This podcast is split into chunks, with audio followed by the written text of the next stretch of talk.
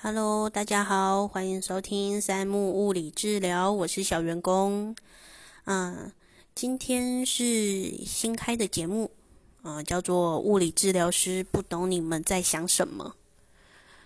其实就是一个呃小员工的日常抱怨的改版，反正就嗯想到什么我就会讲什么，所以更新也是不定期的，然后负面情绪也会比较强一点。吧，会用疑问，是因为我发现我讲到后来好像都还是蛮心灵鸡汤的，也不是真的充满抱怨啊，但现实还是蛮让人觉得受不了的。很多事情想抱怨，像是啊，之前还还在诊所上班的时候，我就遇到一个病人，他。做的治疗项目在复健科做的治疗项目有拉脖子，那他第一天拉完脖子之后是不太舒服的，对，不舒服的原因有很多啊，反正我们就不细讲他是为什么不舒服了，反正他就是拉完不太舒服，然后隔天他就来复健科，刚好遇到小员工我上班嘛，然后就问我说：“那像他现在这样子适不适合拉？”我当然跟他说不适合啊，可是，在医疗行业也挺无奈的，因为其实各行各业都是这样，跟人与人之间面对面的工作，通通都叫做服务业嘛。那在台湾服务业，你的就是要顾客至上，即使是病人也是顾客嘛。所以我就说，呃。我也只能跟你说，你现在状况，我我自己觉得不适合啦。但是我也只能很直很老实的跟你说，决定权其实就在你手上嘛。然后他听完了之后，他想一想，他离开了。对，因为他说，嗯，他想要就是听听所谓的专业的建议。那我们给的建议是请他休息，但他就休息。然后大概过了十分钟，真的就大概过了十分钟，他又出现了，然后说：“我想了一下，我还是想要做复健。” OK，那专业建议只有十分钟的时间，只让他嗯冷静思考十分钟，他最后的自我意愿还是来做复健。那我当然让他做嘛，就是。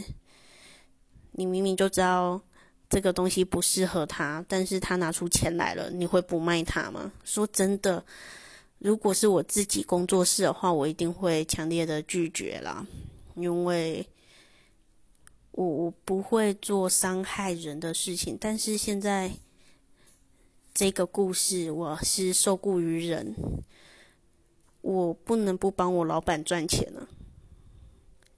对，那至于。就是出事了怎么办？呃，我们那边有录音录音啊，对，所以我有给他我所谓的专业建议了。那他还是决定要来做，那是他自己的个人的决定。我想说真的，出事了也没办法喽。啊，当然很幸运的，这件事情最后是他做完了之后没有任何问题，然后。我但也就不用被归咎任何责任。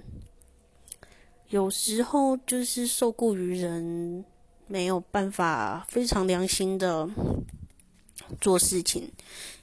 但如果他状况真的太糟，我我想我也当下当时那个时间点，我一定还是会拒绝他了。但是在那种模棱两可、模糊地带，我不知道其他治疗师会怎么做。那我的话是他自己保证了，嗯，没关系，有事他会自己承担，OK 啊，那就那就做吧。你都这样讲了，有录音啊，到时候真的出事了，就是录音拿出来嘛。